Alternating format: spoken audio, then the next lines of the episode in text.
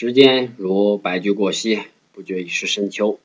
记得一个人离家出到并州求学，也是这个点儿。一晃四年多过去了，学生生涯也就此结束。期间，人生路上有过欢笑，有过悲伤，有过自信，有过踌躇。总之，和所有人一样，年轻就该经历一些酸甜苦辣、五味杂陈。这样也好，生活本就如此。只有亲身体会过，才能回想起当年父母亲的唠叨。突然发觉，还真有那么几分道理。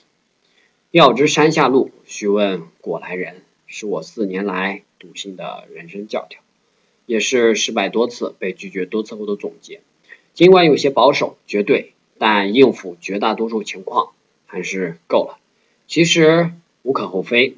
人在遇到棘手的问题时，首先想到的本就不是我该怎么办。人类有记录的历史，怎么说也有千年以上了。先看看前人遇到类似的人或事儿，他们是怎么做的，结合现实条件推敲出符合目前情况的方案。任何一项伟大的发明，绝非空穴来风，都是一点一滴累积而成。同理，任何具有颠覆性的创新，也都是从模仿开始的。这叫做在继承中发展。从模仿中创新，三贫三富不到老，十年兴衰多少人？其实用不了十年，人生路用漫长来形容，我觉得都不够，可能是五年一轮回，三年一轮回，甚至更短。身边一夜暴富的例子比比皆是。这个社会对于每个人都是公平的，出生不由己，但道路可选择。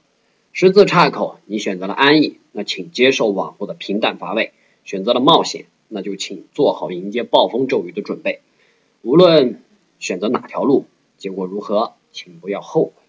要牢记，那是你的选择，没有人能够左右。落款：老生，寄语二零一七年的最后三个月。